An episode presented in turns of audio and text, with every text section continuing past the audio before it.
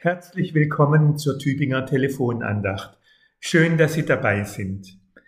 Der Lehrtext heute im Herrnhuter Losungsbüchlein zitiert den Apostel Paulus.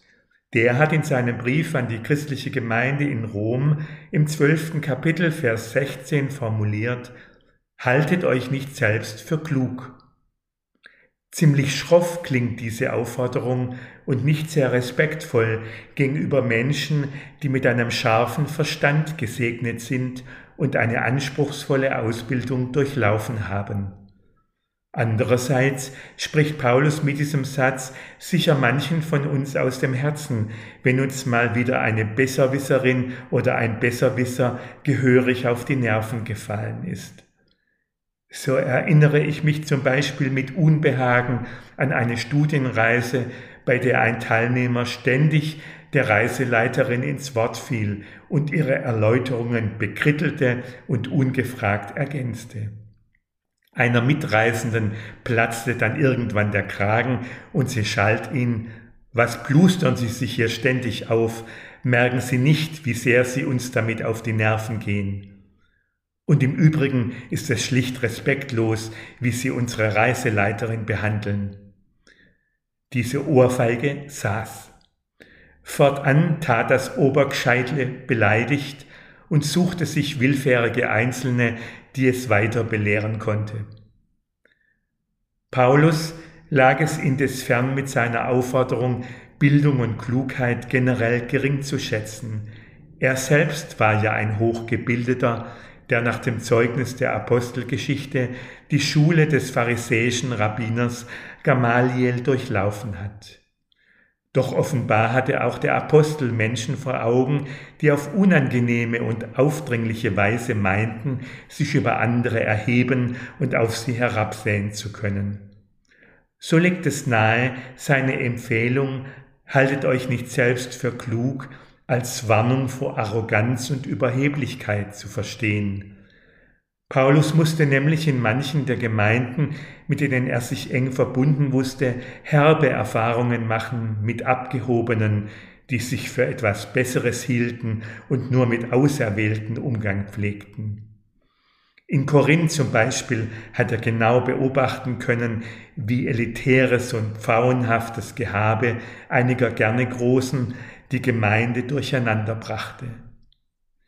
Das ist heute vielerorts nicht anders, in Kirchengemeinden ebenso wie im größeren Kontext unserer Gesellschaft. Während der Corona-Pandemie zum Beispiel gab es zahlreiche Besserwisser, die für sich Sonderwissen beanspruchten und für die Erkenntnisse von ausgewiesenen Fachleuten nur hohen Lachen übrig hatten.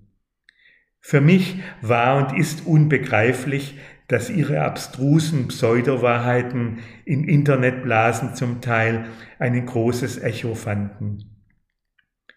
Wirklich kluge Menschen hingegen treten oft sehr bescheiden auf und denken immer mit, dass Theorien und Wahrheiten sich stets neu bewähren müssen.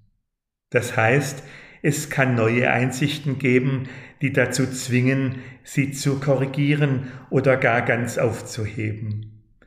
Schon der antike Philosoph Sokrates, der viele seiner Zeitgenossen in kluge Gespräche verwickelte, wusste darum und formulierte ganz uneitel, ich weiß, dass ich nichts weiß.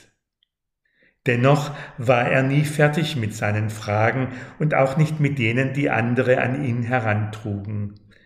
Meines Erachtens geht es auch Paulus mit seiner Warnung vor ausgestellter Klugheit darum, dass wir offen bleiben für den Austausch mit anderen und ihnen respektvoll begegnen, ja sogar liebevoll.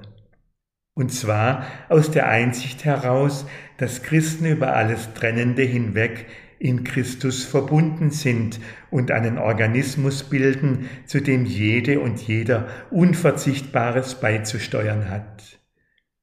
Aus dieser Perspektive betrachtet sind Menschen, die anders klug sind als ich, andere Begabungen haben als ich und einen anderen Bildungsweg beschritten haben, Weggefährten, an die ich gewiesen bin.